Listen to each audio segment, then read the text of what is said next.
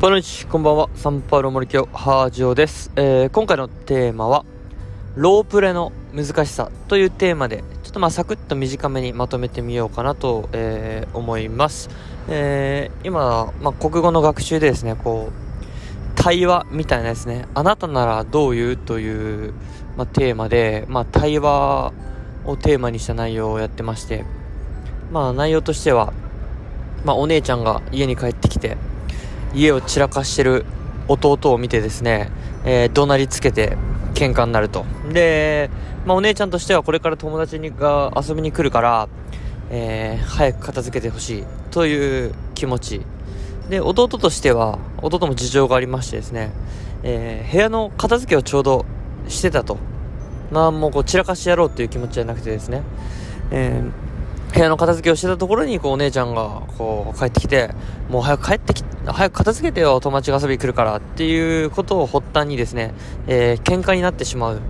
ということを、まあ、題材にですね、えー、まあ、そんな言い方だったら、えー、喧嘩になってしまうと。で、まあ、どういう言い方したら、こう、喧嘩にならずですね、こう、いい対話ができたのかな、ということを、まあ、扱っていて、まあ、そこで実際にこうお姉ちゃん役弟役に分かれてですねこうロールプレイングですよねこう対話をやってみると。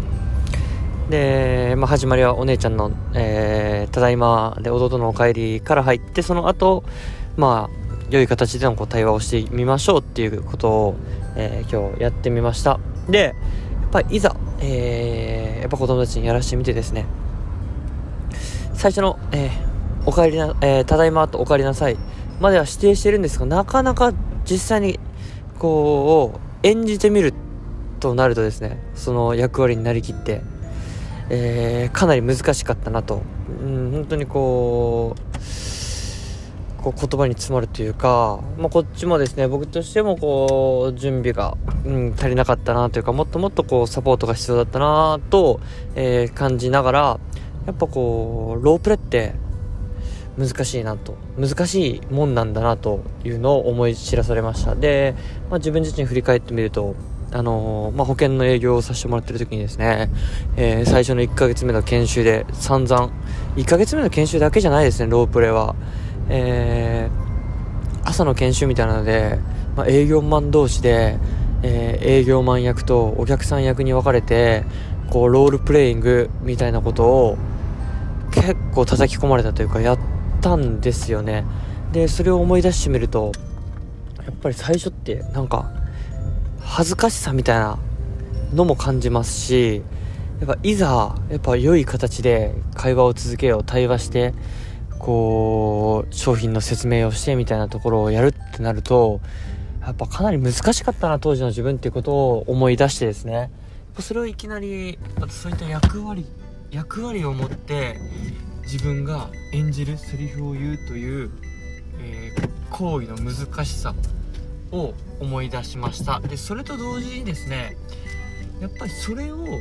乗り越えることによって確実に力がつくんだろうなっていうことも感じさせられました。やっぱり会話というか喋りまあ今ラジオで喋ってるんですけどこれってですねやっぱ自然に身につくものじゃないんですよね人間。よっぽどセンスのいい方じゃないとやっぱりきちんと話す力っていうのはこうトレーニングが人間多分必要なんだろうなと。やっぱり意識してでトレーニングしてそして振り返って改善をすることでやっぱ話す力というか会話の力対話の力っていうのは、えー、鍛えられる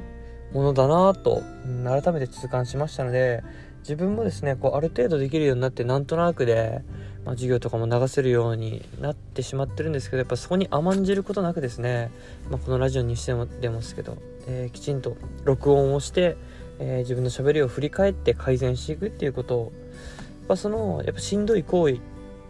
を、えー、やり続けて逃げないことがやっぱ話す力の向上につながるのかなと。まあ、授業をしてみてそんなことを、えー、考えましたという話でした。サクッとと言いながら、えー、5分ギリギリになってしまいましたね。はい、ムイトブリガードチャチャ。